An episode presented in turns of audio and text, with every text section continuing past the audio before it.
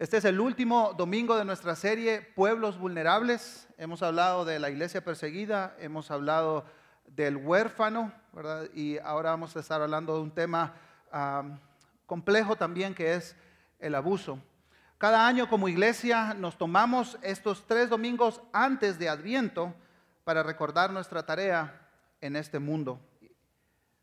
Estoy bastante seguro de que todos los presentes conocemos de primera mano el abuso y sus consecuencias cualquier forma.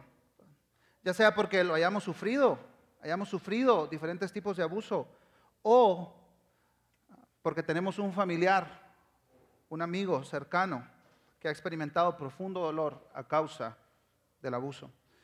Ah, por eso es importante recordar lo que mencionó el pastor Emanuel, ¿verdad? Hay ah, asuntos que pueden detonar esta conversación.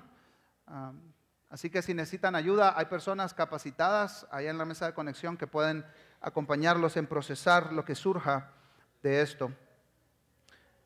Vamos a dividir nuestro tiempo en dos partes. Ah, primero ah, vamos a estar ah, reflexionando en el segundo libro de Samuel, capítulo 13, donde nosotros vemos el abuso que sucedió en la familia del rey David. Y vamos a estar viendo algunas implicaciones de este pasaje para nosotros hoy. Y en la segunda parte ah, voy a invitar a dos amigos ah, para que puedan ayudar a entender y a profundizar el tema del abuso y la realidad actual contemporánea. Así que comencemos con este testimonio bíblico. Ah, en las escrituras encontramos por lo menos cuatro casos de abuso sexual explícito. Génesis 19, Génesis 34, jueces 19 y el segundo libro de Samuel capítulo 13. Y una de las cosas que más me impresiona de la revelación bíblica es que Dios no esconde el pecado y sus consecuencias. Él se da a conocer como el Dios que restaura todo lo que está fracturado y descompuesto en este mundo. En el proceso no esconde la degradación a la que el pecado ha llevado a la humanidad. El abuso ha sido una parte lamentable de la experiencia humana a lo largo de la historia. Y esta mañana entonces reflexionaremos en el abuso sexual que sucedió en la familia del rey David para entender el marco en el que se produce el abuso, las causas y las consecuencias, en este caso en particular. Para comprender mejor todo el relato, dividiremos este pasaje en tres ah, escenas, tres escenas. Por el tiempo no podemos estudiar todo el capítulo porque es bien extenso, toda la narrativa, pero uh, sí vamos a abordar las tres primeras escenas para ayudarnos a tener el marco completo de lo que sucedió en el abuso. Así que consideremos la primera escena. Miren conmigo el segundo libro de Samuel, capítulo 13, versículos 1 al 5. Ahora bien, Absalón, hijo de David, tenía una hermana muy hermosa llamada Tamar y Amnón, su medio hermano, se enamoró perdidamente de ella. Amnón se obsesionó tanto con Tamar que se enfermó. Ella era virgen y Amnón pensó que nunca podría poseerla. Pero Amnón tenía un amigo muy astuto, su primo Jonadab, quien era hijo de Simea, hermano de David. Cierto día, Jonadab le dijo a Amnón, ¿cuál es el problema? ¿Por qué debe el hijo de un rey verse tan abatido día tras día? Entonces Amnón le dijo, estoy enamorado de Tamar, hermana de mi hermano Absalón. Bien, dijo Jonadab, te diré lo que tienes que hacer. Vuelve a la cama y finge que estás enfermo. Cuando tu padre venga a verte, pídele que le permita a Tamar venir y prepararte algo de comer. Dile que te hará sentir mejor si ella prepara los alimentos en tu presencia y te da de comer con sus propias manos. Vemos entonces en esta primera escena dos personajes principales, Amnón y Jonadab. Amnón es hijo del rey David. Y Jonadab era primo de Amnón, era sobrino del rey David, ¿verdad? Hijo de Simea. Además, aparece como un personaje secundario en esta primera escena Tamar. Amnón y Jonadab están hablando de Tamar. Y Tamar era media hermana de Amnón. Era hija del rey David, pero de una madre diferente. Así que eh, el marco del abuso se describe muy bien en estos versículos. Un individuo lleno de lujuria que ha alimentado pensamientos inmorales día y noche con esta mujer.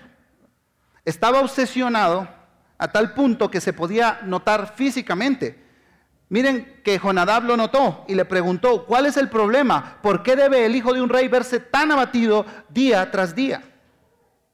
Y en ese momento, en ese preciso instante, el fuego que ya había en la mente y en el corazón de Amnón se convirtió en un incendio destructor. La idea que Jonadab le dio de fingirse enfermo para que Tamar se acercara fue la gasolina que avivó la idea del abuso. Ahora vamos a la segunda escena. Y aquí vemos cómo Amnón comienza a ejecutar el plan. Miren conmigo los versículos 6 al 8. Entonces Amnón se acostó y fingió estar enfermo. Cuando el rey fue a verlo, Amnón le pidió, por favor, deja que mi hermana Tamar venga y me prepare mi comida preferida mientras yo observo. Así podré comer de sus manos. Entonces David aceptó la propuesta y envió a Tamar a la casa de Amnón para que le preparara algo de comer. Cuando Tamar llegó a la casa de Amnón, fue a donde él estaba acostado para que pudiera verla, mientras preparaba la masa. Luego le horneó su comida preferida. Hermanos, hermanas, personalmente creo que el abuso que se vivió en la familia real no comenzó en el capítulo 13. Yo creo que comenzó antes. Creo que David fue un padre ausente con sus hijos, o por lo menos con la mayoría de sus hijos, porque tuvo muchos. Y además, creo que el hecho que marcó a toda la familia real fue el adulterio de David y Betsabé. Y esto lo encontramos dos capítulos antes, capítulo 11 del segundo libro de Samuel. Creo que después de ese evento, que, fue muy conocido no solo en la familia, sino en, todo el país, en toda la nación, David perdió toda la autoridad sobre la vida de sus hijos. Además, podemos percibir el mismo patrón. David usa su poder, su autoridad, usa su posición y las circunstancias a su favor y abusa de Betsabé también. Pero no solo eso, después usó su poder para mandar a asesinar a Urias. Entonces, David está usando su poder, su autoridad, su posición para abusar. Todos los límites de la moral, de la decencia, del decoro se perdieron en la familia real. Ya no habían límites. Años después, Absalón el hijo de David realizó un golpe de Estado. Y esto lo vemos en el capítulo 16. Algunos estiman que fue dos años después de la violación de Amnón a Tamar. El mismo patrón. El mismo patrón. Para, para mostrar el total desprecio que Absalón tenía por David, para que todo el pueblo lo mirara, dice que pusieron una tienda fuera del palacio y ahí abusó de las concubinas. Absalón abusó de las concubinas de David. Abuso. Usando el poder, la posición, la autoridad, la circunstancia para aprovecharse de los vulnerables. Abuso más abuso más abuso. Ahora, si prestan atención, en este relato no se dice que David abusó de sus hijos, aunque por supuesto hay algunos casos que los padres abusan de sus hijos. Pero David no los preparó, no los entrenó, no los protegió para un buen uso de su sexualidad. Vamos ahora a la tercera escena. Luego de poner en marcha el plan y de tener permisos sin restricciones de su padre, vemos en esta tercera escena que Amnón se coloca en una posición ventajosa sobre Tamar. Miren conmigo los versículos 9 al 14.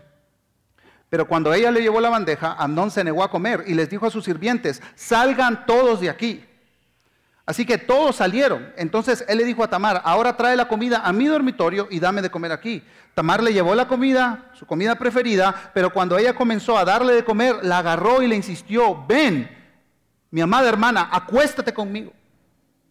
No, hermano mío, imploró ella, no seas insensato, no me hagas esto. En Israel no se hace semejante perversidad. ¿A dónde iría? ¿A dónde podría ir con mi vergüenza? Y a ti te dirán que eres uno de los necios más grandes de Israel. Por favor, simplemente habla con el rey y él te permitirá casarte conmigo. Pero Amnón no quiso escucharla y como era más fuerte que ella, la violó. Tamar pasó de ser vulnerable a ser vulnerada. Y un versículo clave en este relato, hermanos, es el versículo 9, en este relato de abuso. Amnón les dijo a sus sirvientes, salgan todos de aquí. Así que todos salieron. El abusador siempre busca estar en una posición ventajosa sobre su víctima. Y, aquí no estamos hablando de cierto tipo de abuso, estamos hablando de cualquier tipo de abuso. El abusador siempre busca estar en una posición ventajosa sobre su víctima. Amnón usó, la confianza que se le tenía, usó su posición, usó su autoridad, pero no solo eso, usó el hecho de que él, él era hombre y era más fuerte físicamente que Tamar. Mandó a sacar a todos los posibles testigos de, la escena y así entonces el patrón del abusador quedar en ventaja sobre su víctima. Un hombre contra una mujer, un adulto contra un niño, un padre contra su hijo, una mujer adulta contra un jovencito, un maestro contra su alumno, un pastor contra su oveja, un jefe contra su empleado, un tío contra su sobrina, un patrono contra su trabajador, un padrastro contra la hija de su esposo, de su esposa, un marido contra su mujer. Ventaja. Revisemos entonces los cuatro elementos que rodearon este abuso y nos pueden ayudar a enmarcar cómo sucede el abuso en nuestros días también. Amnón representa al individuo lleno de lujuria, que está alimentando constantemente estos pensamientos en su mente, en su corazón. Jonadab ilustra los elementos externos que son el combustible para el abuso. Estoy 100% convencido, hermanos, hermanas, que la pornografía es uno de los Jonadab actuales. Muchos abusadores, perpetradores de abuso sexual han estado alimentando su mente y su corazón con la pornografía. Y esa es la gasolina que aumenta el fuego destructor para abusar de personas vulnerables. David representa la falta de límites, la falta de control, de dominio propio, la falta también de instrucción parental, tan necesarios para que nuestros niños, nuestras niñas y adolescentes sepan qué es lo correcto y piadoso en la sexualidad humana. Y Tamar representa a toda víctima de abuso. De ser vulnerable pasó a ser vulnerada porque quedó en una situación de desventaja. Además estaba sola todos los elementos de un abuso en la familia real. Y las consecuencias no tardaron en venir. Hubieron muchas consecuencias. Pero miren conmigo las consecuencias que causó en la víctima. Tamar llevaba puesta una hermosa túnica larga, como era costumbre en esos días para las hijas vírgenes del rey. Pero entonces rasgó su túnica, echó ceniza sobre su cabeza y cubriéndose la cara con las manos, se fue llorando. Rasgar los vestidos y poner ceniza sobre su cabeza representa luto. Algo murió. Tamar no solo perdió su virginidad en la violación, perdió su dignidad como ser humano creada a imagen y semejanza de Dios. Escuchen lo que dice la consejera Alejandra Sura. El abuso sexual toma la imagen de Dios en un ser humano y la destroza. Es un asalto al núcleo de la obra de Dios y su creación. Es violencia infringida a la creación de Dios porque silencia, aísla y deja a la persona desamparada. El impacto provocado no es ligero. Son heridas tan profundas que alcanzan el núcleo de su humanidad. Si seguimos leyendo el capítulo 13, vamos a ver que se repiten mucho las palabras lágrimas, ceniza y vestidos rasgados. No, no, solo, no solo en Tamar, sino en David, en los siervos del palacio, en todo el personal, en toda la familia. Vemos que después vienen asesinatos, ¿verdad? Salón, venga, la violación de Tamar, matando a Amnón. Y vemos tristeza sobre tristeza. Y todo eso termina en un golpe de estado. David huyendo del reino, del palacio. Estoy convencido, como lo vemos en el Salmo 51, en el Salmo 32, que Dios perdonó a David. Pero David sufrió profundamente las consecuencias de su abuso en el capítulo 11. En su vida, en su familia y en su reino. Hermanos y hermanas, nuestras familias, nuestras comunidades, nuestros barrios no están exentos de cualquier tipo de abuso. Nuestra iglesia no está exenta de cualquier tipo de abuso, especialmente de abuso sexual. Por eso tenemos que estar preparados y atentos de lo que está sucediendo a nuestro alrededor. Y para continuar nuestra reflexión, he invitado a dos hermanos, a Claudia y a Ernesto, así que les pido que pasen, por favor. Mientras ellos pasan, ah, quiero que sepan que Claudia es esposa, es madre, ella está apasionada por el trabajo con población vulnerable y constantemente busca ser parte del padecido de esperanza y del alivio en este mundo. Tiene una licenciatura en trabajo social y es magíster en diseño de proyectos sociales. Ernesto ah, es el director de las iniciativas de consejería de Iglesia Reforma. Ah, él estudió administración educativa, trabajó 10 años en educación infantil y después ha dedicado su tiempo laboral a crear programas de consejería para adultos. Así que bienvenidos Claudia y Ernesto y gracias a todo el equipo que ordenó aquí. Gracias por estar con nosotros y por tener pues ah, el valor y la disposición de hablar de estos temas tan complicados. Tenemos algunas preguntas preparadas para ustedes. Ah, Así que me gustaría comenzar con Claudia. Claudia, ayúdanos a entender brevemente la idea de vulnerable y vulnerado. ¿Cuándo una persona pasa de ser vulnerable a ser vulnerada? Bueno, eh, muy buenos días. Eh, voy a tomar la definición de la doctora Elia Molina, una pediatra chilena. Eh, ella dice que las poblaciones vulnerables son aquellas que están más expuestas a los riesgos, responden peor a las soluciones y quedan con más secuelas. En Guatemala tenemos muchos grupos vulnerables. Está, por ejemplo, niñez, mujer, adulto mayor, población con discapacidad, pueblos indígenas, entre otros. Algo interesante es que ahora la neurociencia ha mostrado cómo las vulnerabilidades se impregnan, se heredan. Una mamá, por ejemplo, si yo he sido víctima de violencia intrafamiliar o sufro alcoholismo, mi hijo va a nacer en un contexto vulnerable, pero también va a heredar esas vulnerabilidades. Entonces sí es algo bastante importante de conocer. Ahora, cuando pasa a ser eh, vulnerado es cuando los derechos humanos de las personas son afectados. Y ahí nos vamos a la raíz en latín de la palabra, que se puede interpretar la, vulnerabilidad como daño, herida o punzada. Entonces decimos que una persona ha sido vulnerada cuando ha sido dañada o afectada en sus derechos humanos, ¿verdad? Gracias, Claudia.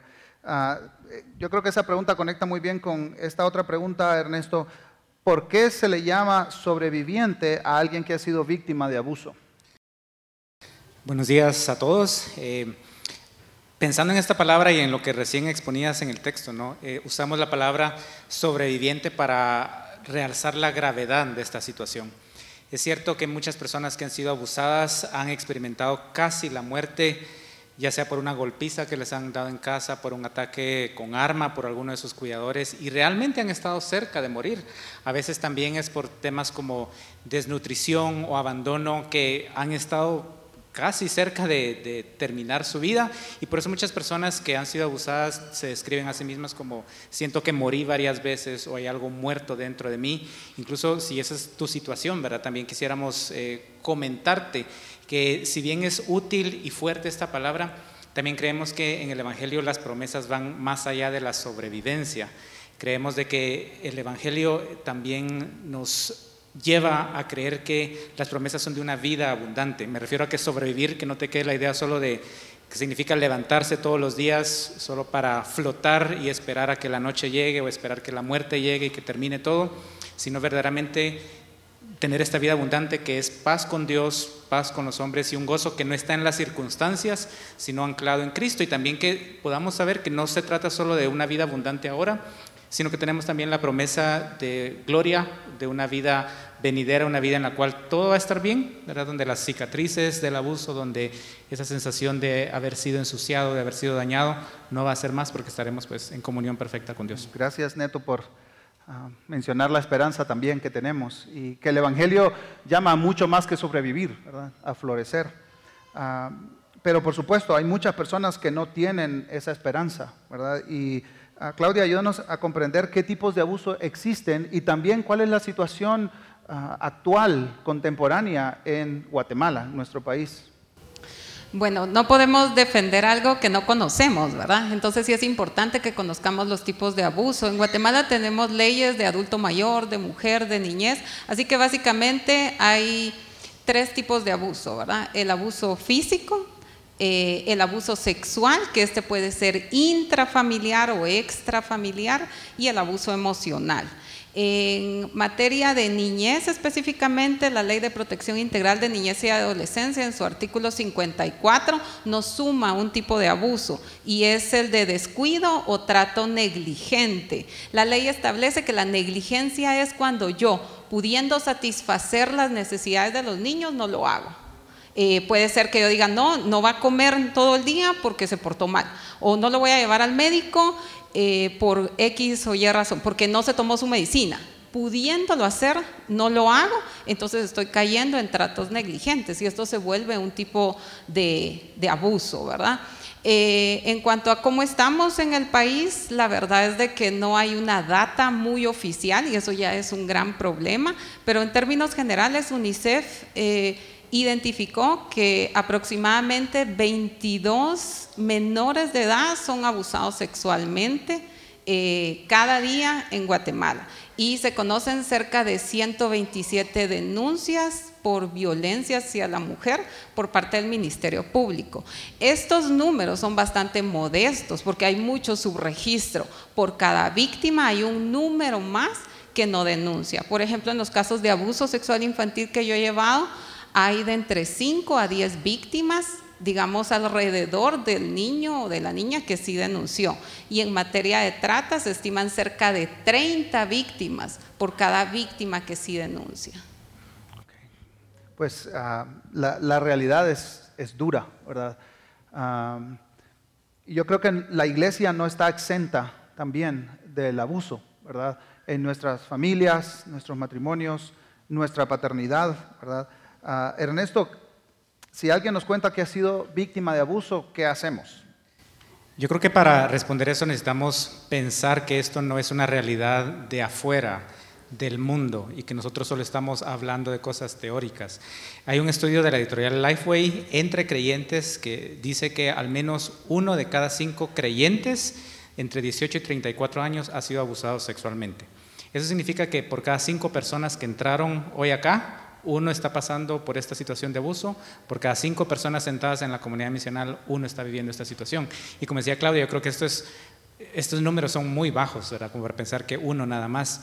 Entonces, entendiendo que es una realidad nuestra, yo creo que por gracia de Dios, si estamos sentados aquí, Dios nos, nos, ha permitido estar escuchando esto, muy probablemente vamos a enfrentar esta situación de escuchar a alguien cercano acá que cuenta con nosotros. Por eso nos animaría, ¿verdad?, a evitar esta mentalidad de deshacerme rápido del problema y ver a quién se lo mando, ¿verdad? Es, lo primero es buscar a un diácono, que de los que están acá.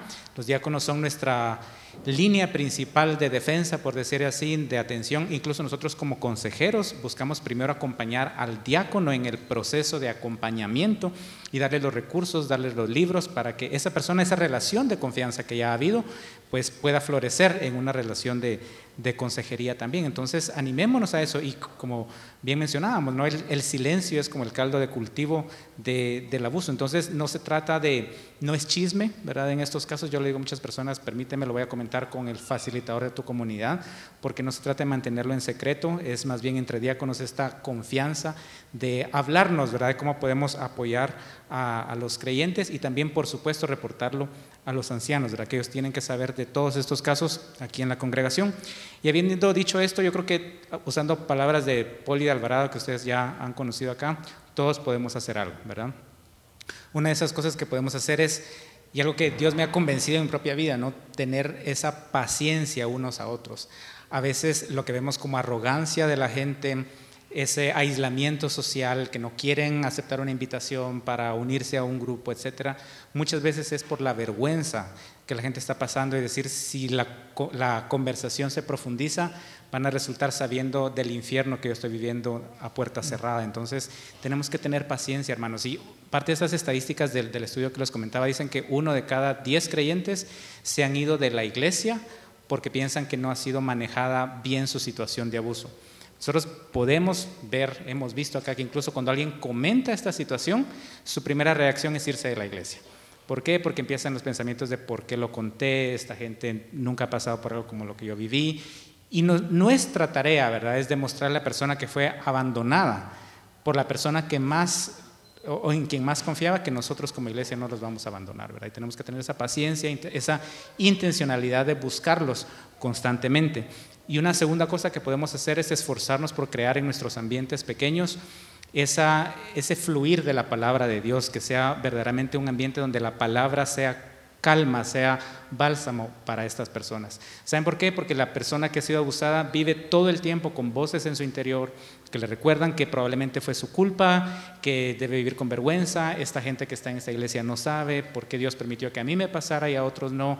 Y todo, vivir con todo ese, ese diálogo interno solo puede ser recableado por la palabra de Dios. Entonces esforcémonos, esforcémonos por aplicar la palabra, por decir esto es lo que la Biblia está hablando a mí, ser vulnerables unos con otros y animarnos también a a, escuchar la predicación expositiva, que creemos firmemente que es una de las primeras líneas de consejería. La predicación recablea el cerebro de la persona que está luchando con todos estos pensamientos tóxicos. Gracias, Ernesto. Ah, yo creo que son cosas reactivas, ¿verdad?, que podemos hacer después de que nos enteramos que alguien ha sido víctima de abuso, pero también hay cosas preventivas, ¿verdad? Y Claudia, ¿cuáles son los elementos que potencian el abuso?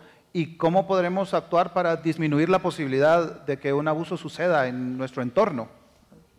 Eh, bueno, voy a mencionar cuatro elementos que potencian el abuso y cuatro opciones como alternativas, ¿verdad?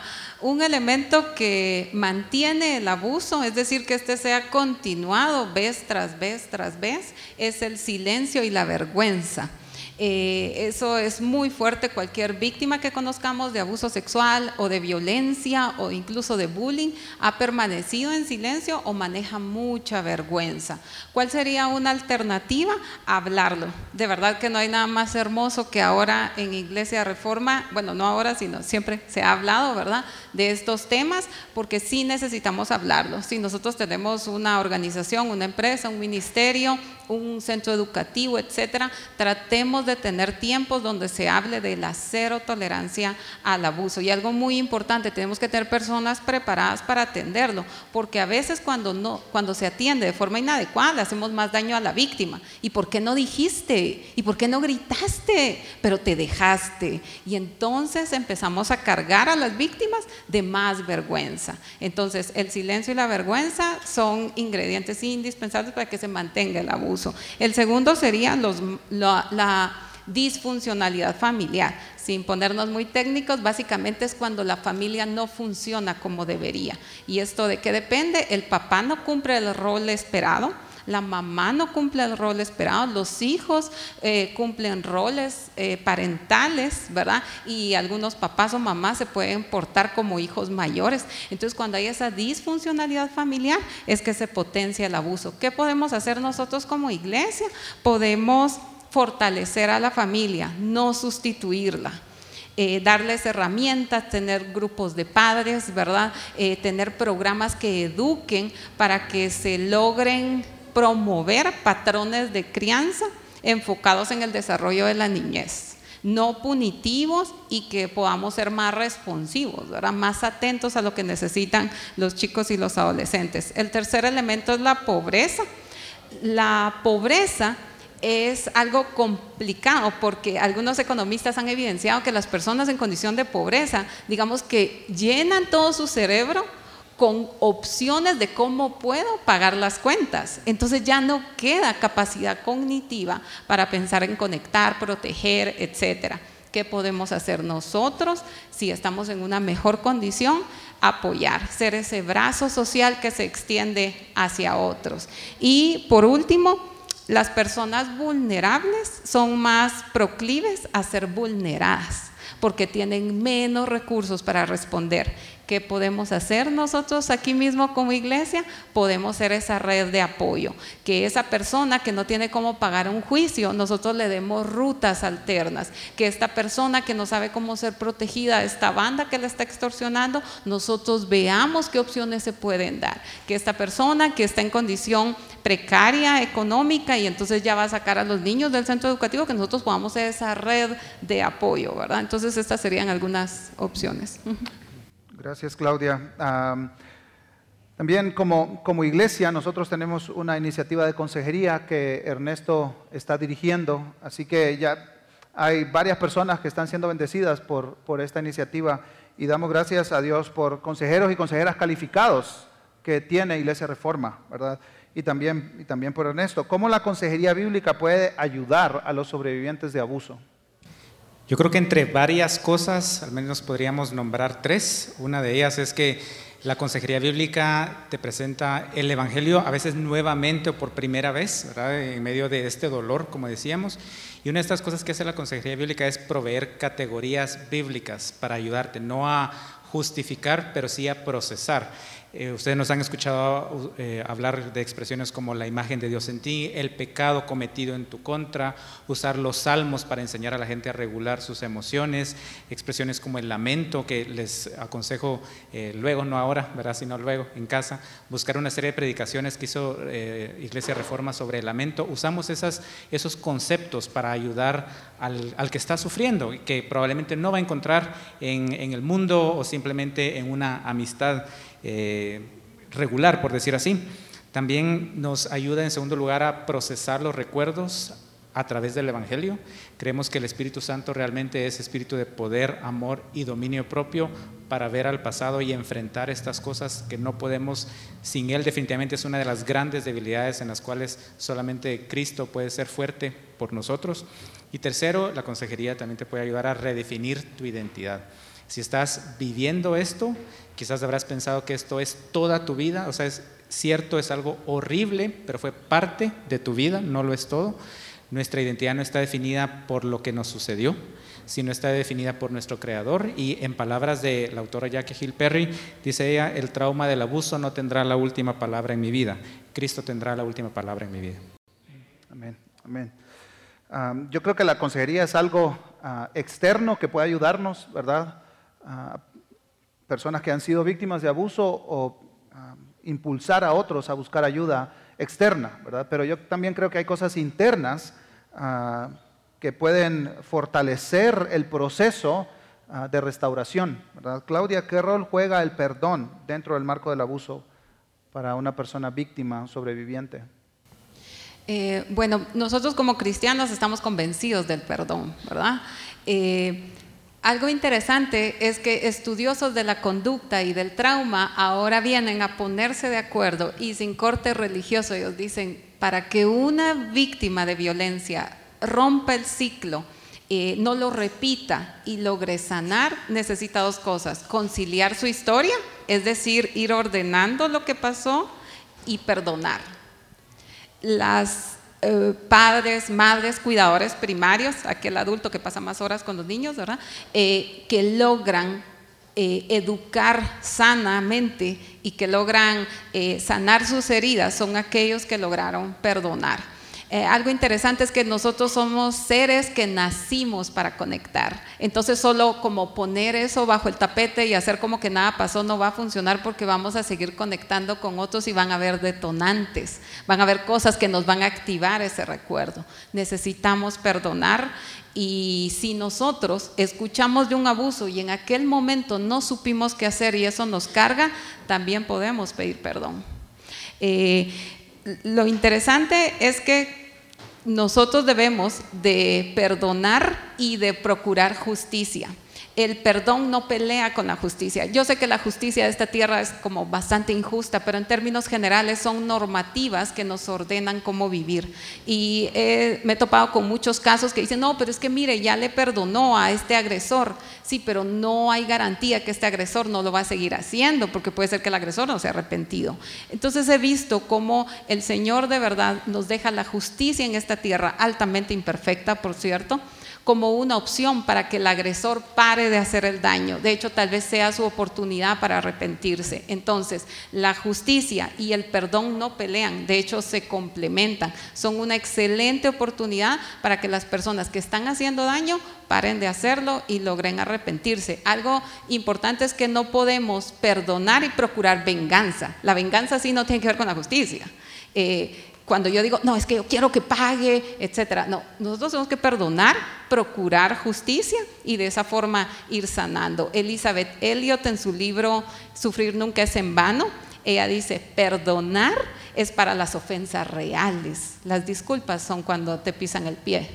Eh, tenemos que perdonar porque tenemos un Dios perdonador y tenemos que procurar justicia porque tenemos un Dios justo. Amén. Así es. Ah, y para cerrar, eh, Ernesto, ¿qué acciones prácticas podemos tomar hoy? Sabemos que este es un tema real, este es un tema actual, pero ¿qué podemos hacer hoy? Yo quisiera hacer referencia al texto que, que, predicabas y me llamó mucho la atención esto de que siempre hay todavía un Jonadab en nuestra casa, ¿verdad? Todavía tenemos corrupción. Y yo sé que este es un tema de la iglesia, es un tema de todos, pero haciendo eco también a, un live que quizás ustedes vieron de Somos, que es parte de Asociación Reforma, que hacían sobre el rol de los varones. ¿verdad? Quisiera llamarnos, empezando por mí, a que seamos nosotros también, ¿verdad? Quienes cumplamos con ese rol de tener de vivir en santidad, y me refiero a si todavía tenemos nosotros dispositivos en la casa donde consumimos pornografía y los niños están expuestos a eso, eso significa un teléfono sin restricciones, eh, otros materiales como nos sucedió a varios, incluyéndome, ¿verdad? encontrar por primera vez pornografía en casa. Si consideras normal, por ejemplo, compartir pornografía entre primos, entre hermanos, si estás viviendo una relación infiel a tu cónyuge y usando a tus niños como excusa para salir con tu amante, ¿verdad? O sea, todas esas son condiciones de abuso. Incluso si has visto que, o, o si has dejado en silencio, ¿verdad? La educación eh, sexual de tus hijos. Eh, te animo a que esta sea una ocasión de arrepentimiento, es algo práctico que todos podemos hacer el día de hoy. Les aconsejo revisar también una serie de recursos que hizo Iglesia Reforma hace ya un par de años, creo, se llama Pureza en Familia, si quieres saber dónde empezar con esta área. Y otra cosa práctica que también creo que podemos hacer solteros, casados, educadores, laicos, como varones, es involucrarnos más en educación, ya sea en escuela dominical, en la iniciativa de adolescentes. Mm. Yo creo firmemente, hermanos, que nuestra iglesia necesita modelos de hombres que están buscando en arrepentimiento, no perfectos, pero sí buscando en arrepentimiento ser cada día más como Cristo. Los niños necesitan tus talentos en estas iniciativas y esas, esos espacios de confianza si algo llegara a pasar, que nosotros también estemos ahí para proteger al vulnerable. Un aplauso, por favor, para Claudia y Ernesto. Muchas gracias.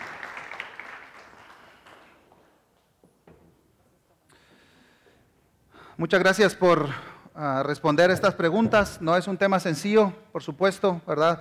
Y este tema puede llegar a ser doloroso ah, y tiene muchas aristas también, ¿verdad? Ah, seguramente ni comenzamos a profundizar todo lo delicado que es este tema, pero gracias Claudia y Ernesto por ayudarnos a comprender un poco más esta situación.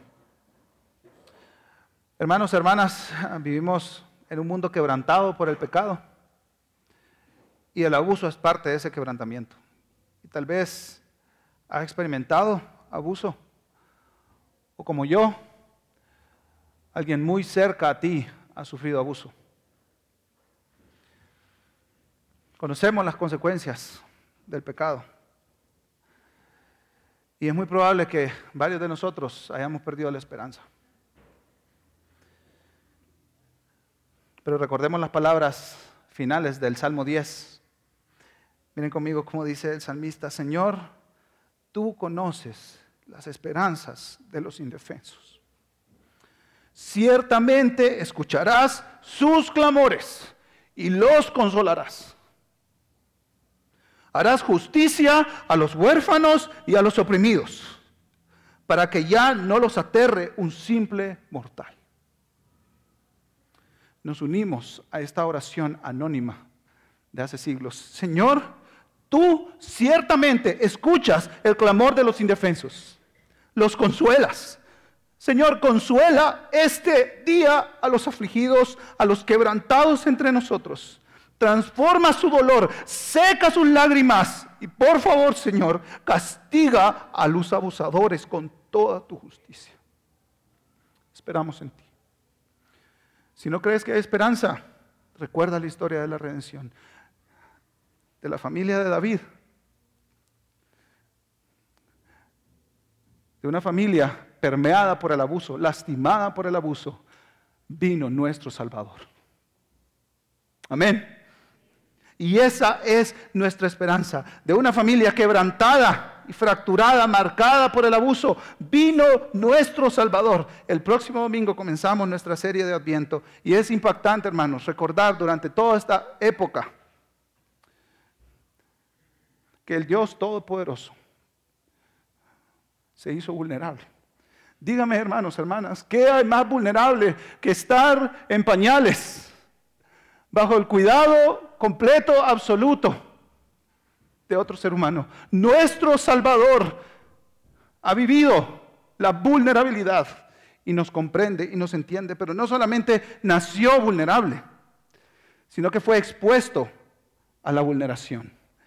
En la cruz, hermanos, sobre Jesús se cometió un abuso de proporciones enormes, gigantes. Así que Él entiende a los que han sufrido abuso, a los que han sufrido la injusticia, el dolor y el quebrantamiento. Si has perdido la esperanza, mira lo que dice nuestro vulnerable Salvador.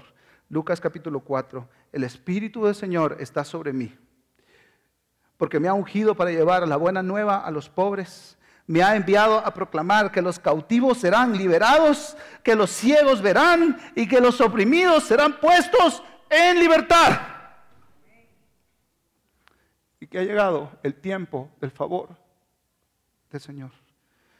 El tiempo del favor del Señor vino en la persona de nuestro Señor y Salvador Jesucristo. Al morir, el justo Jesús sufrió un abuso injusto, cruel y violento. Él entiende a cada persona que ha sufrido abuso. Pero no solamente eso, hermanos, Él está redimiendo y restaurando a nuestro mundo con la buena noticia del Evangelio. Así que permite que Él redima tu historia. Que la salvación y el perdón que has encontrado en Cristo Jesús llene tu corazón este día de su gracia, de su perdón y de su misericordia.